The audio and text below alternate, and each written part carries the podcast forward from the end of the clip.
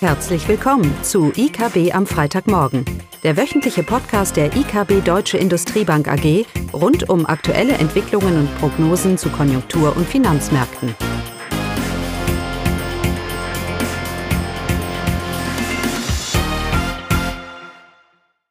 Willkommen zu IKB am Freitagmorgen mit Eugenia Wiebe und mir, Caroline Vogt. Unsere Themen sind heute ein kurzer Stimmungsüberblick, dann kommen wir zur Konjunktur in der Eurozone und abschließend zu den USA, Konjunktur und Fettpolitik.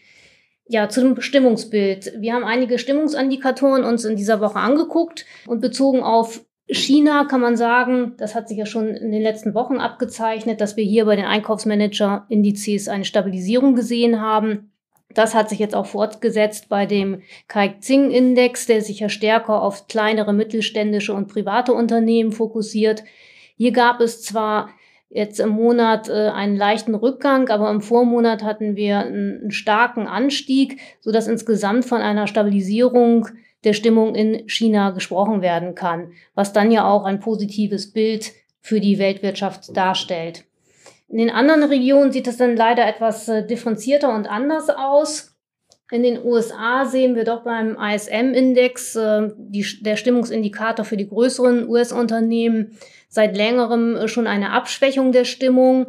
Das ist sicherlich dem geschuldet, dass man davon ausgeht, dass sich die Konjunktur in den USA doch abschwächen wird, dass man hier eine konjunkturelle Abkühlung sieht. Das ist aber ein ganz normaler Lauf. Man hat hier eine lange konjunkturelle gute Phase. Die schwächt sich jetzt ab. Also es ist kein Einbruch, sondern eine ganz normale konjunkturelle Abschwächung. In der Eurozone ist ebenso das EU-Sentiment rausgekommen und auch hier sehen wir in den letzten Monaten doch eine Eintrübung der Stimmung. Aber auf Länderebene zeigt sich auch hier ein differenziertes Bild. In Frankreich haben wir eine Stabilisierung gesehen, auch in Spanien.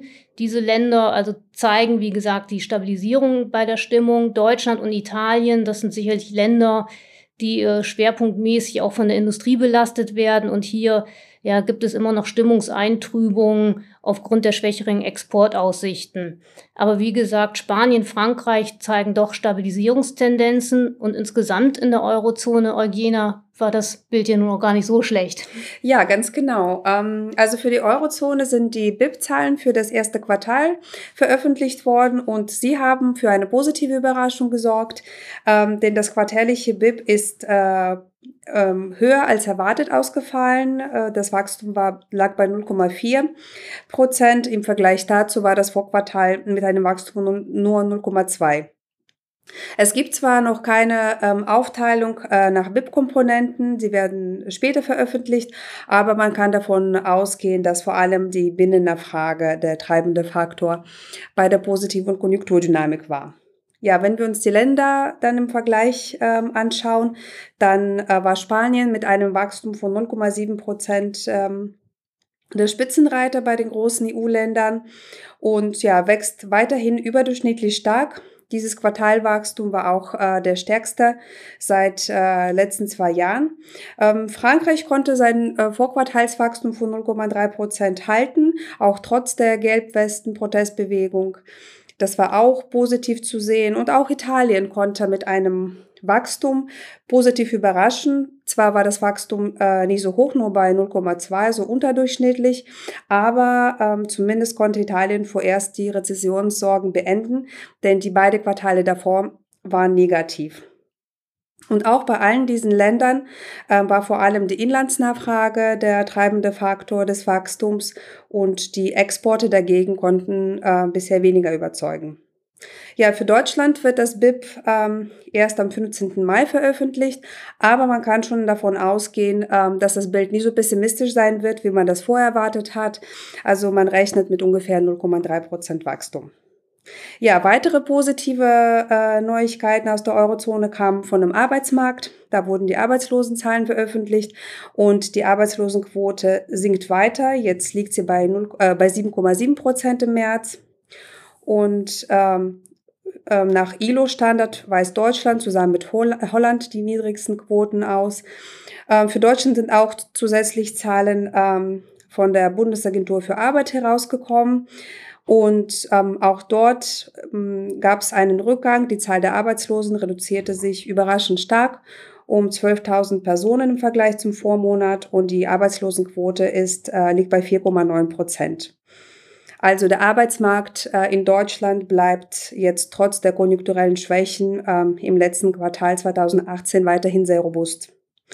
Ja, was ist noch äh, für Eurozone herausgekommen? Es kamen noch Zahlen für die Kreditvergabe und auch Geldmex äh, Geldmengenwachstum. Und die Geldmenge M1, was ein wichtiger kurzfristiger Früh äh, Indikator für die Konjunktur gilt, ähm, ist seit Monaten schon angestiegen und steigt jetzt auch im März weiterhin an mit 7,4 Prozent.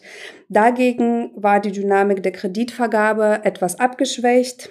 Äh, die Kreditvergabe an Unternehmen ist von 3,8 Prozent im Vormonat auf aktuell 3,5 Prozent gefallen.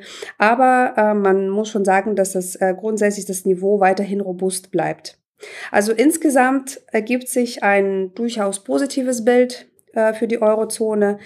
Zu optimistisch sollte man trotzdem nicht sein. Man muss immer noch äh, im Auge behalten, dass die Schwäche der Industrie noch anhält und auch andere globale Risiken wie jetzt äh, Brexit, die stehen ähm, auch immer noch an. Ja, aber nicht nur für die Eurozone sind die BIP-Zahlen rausgekommen, auch ähm, in, den in, in den USA. Und ähm, ja, Caroline, wie waren diese Zahlen? Ja, auch hier gab es eine positive Überraschung. Im ersten Quartal ist das BIP um 3,2 Prozent zum Vorquartal gestiegen. Das sind immer annualisierte Angaben. Also so wie wir es in Deutschland oder in der Eurozone kennen, ist das dann ein Zuwachs, ein Quartalszuwachs von 0,8 Prozent. Und das ist schon ein recht, recht kräftiges äh, Wachstum. Man, äh, ja, man muss sich dran erinnern, im ersten Quartal gab es dann ja doch einige Umstände, die eher wo man geneigt dazu war, dass das BIP belastet werden würde. Das war zum einen der Regierungsstillstand, den Shutdown, den wir im Januar noch hatten. Äh, dann gab es noch einige Altlasten aus Q4, dass da die Daten nicht so gut waren Ende Dezember und somit äh, einige Komponenten privater Konsum doch äh, relativ schwach ins neue Jahr gestartet sind. Zudem eben das Auslaufen der, der Steuereffekte. Von daher wurde damit gerechnet, dass das erste Quartal doch recht schwach ausfallen sollte und man ist doch sehr überrascht, dass äh, wir nun im ersten Quartal doch so ein starkes Wachstum hatten. Wenn man sich dann aber die einzelnen Komponenten etwas genauer anguckt, dann sieht man doch äh, einige Enttäuschungen. So ist der private Konsum nicht mehr so kräftig gewachsen wie in den Vorquartalen. Auch die Ausrüstungsinvestitionen blieben hinter den Erwartungen zurück. Auch hier ist man etwas enttäuscht so dass insgesamt die Komponenten doch eine relative schwache Dynamik gezeigt haben. Impulse kamen vor allem überraschenderweise vom Außenhandel, aber nicht so sehr, weil die Exporte so stark gestiegen sind, sondern eher, weil die Importe überraschenderweise doch sehr deutlich nachgelassen haben. Und äh, das wirkt dann eben auf das BIP positiv. Zudem haben wir wieder einen positiven Lagereffekt und das ist ein Punkt, äh, der doch äh, ja Besorgnis, aber der zumindestens das BIP der nächsten Quartale belasten sollte. Wir haben jetzt in den letzten Quartalen seit dem dritten 2018 doch starke Lagerinvestitionen, also Lager wird stark aufgebaut. Das pusht das BIP, die Wirtschaftsleistung in den USA. Aber dieses Lager muss eben auch irgendwann wieder abgebaut werden. Das, äh, damit ist zu rechnen in den nächsten Quartalen, sodass dieser Effekt dann auch wieder dämpfend auf das BIP in den USA wirken sollte. Ähm, aufgrund der guten Entwicklung im ersten Quartal haben wir unsere BIP-Prognose für 2019 angepasst nach oben. Wir gehen jetzt von einem Wachstum von 2,6 Prozent aus. Aber wir halten eben an unserem Bild fest, dass wir mit einer Verlangsamung der gesamtwirtschaftlichen Entwicklung in den USA rechnen. Eben aufgrund des Lagereffektes und eben aber auch das Auslaufen der steuerlichen Effekte. Von daher ähm, wie gesagt, ähm, gutes Wachstum weiterhin. Die US-Wirtschaft wächst moderat, aber wir sehen eben die ganz normale konjunkturelle Abkühlung, die zu erwarten ist. Dann gab es auch noch die FED-Sitzung und äh, hier ist erst einmal nichts Überraschendes passiert. Die Leitzinsen sind unverändert bei 2,25 bis 2,5 Prozent geblieben, also in der Spanne. Technisch bedingt gab es eine Leitzinsreduzierung bei Überschussreserven, aber da wurde nochmal nachher in der anschließenden Pressekonferenz darauf hingewiesen, dass das wirklich nur technisch bedingt ist. Das Ganze hat aber doch die Märkte etwas in Aufruhr versetzt und äh, man ging dann doch stark für die nächsten Quartale von einer Leitzinssenkung der FED aus. Ähm, das wird von der Fed erstmal nicht so bestätigt, aber im Statement der Fed äh, liest man schon, dass äh, man die Fed also einerseits registriert das starke Wachstum im ersten Quartal, was auch für die Fed überraschend war, aber andererseits äh, verweist sie doch äh, auf die Inflation, die nach Meinung der Fed weiterhin äh, nicht äh, nicht so stark ist, wie man sich das wünscht. Insbesondere der Deflator für den privaten Konsum, der liegt weiterhin unter zwei Prozent. Und daraufhin schlossen die Märkte da, äh, daraufhin schlossen die Märkte dazu, dass man meint, eben die Fed würde in den nächsten Quartalen eine Zinssenkung vornehmen. Aber gleichzeitig hat Paul dann auch wieder darauf hingewiesen, dass diese Inflationsrate, die niedrige, doch nur vorübergehend sein. Also von daher ähm, man ist jetzt etwas verunsichert an den Märkten, aber die Märkte spiegeln eindeutig wider, dass man jetzt eher von einer Zinssenkung ausgeht, stattdessen, dass die Fed eben die Zinsen erhöhen sollte, was ja eher die gängige Meinung noch vor, vor einigen Monaten war. Also eher äh, ist jetzt in den nächsten Quartalen oder ja in den nächsten Quartalen von einer Zinssenkung auszugehen. Wir selber haben ja immer gesagt, schon früh, dass für 2020 ähm, wirklich eine Zinssenkung aufgrund der Konjunktur Abschwächung in den USA, dass das zu erwarten ist. Insgesamt bleibt aber festzuhalten, wie Eugenia das ja auch beschrieben hat in der Eurozone, äh, die gesamtwirtschaftliche Lage im ersten Quartal, auch in den USA, war gar nicht so schlecht, wie die Stimmung das eigentlich vermittelt hat. Von daher sehen wir auch weiterhin eine Stabilisierung der Weltkonjunktur. Ja, und was bedeutet das für die nächste Woche? Ja, für die nächste Woche. Ähm, es stehen zum einen im Fokus nächster Woche die Zahlen, die BIP-Wachstumszahlen äh, für UK für das erste Quartal.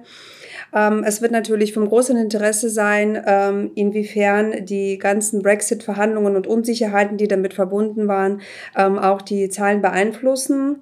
Ähm, zum anderen, äh, was noch mit Spannung erwartet wird, das sind die, äh, äh die Industriedaten für Deutschland. Es stehen einige an wobei wir ähm, da noch im März noch nicht, also für Mehrzahlen noch nicht mit einer Trendwende rechnen.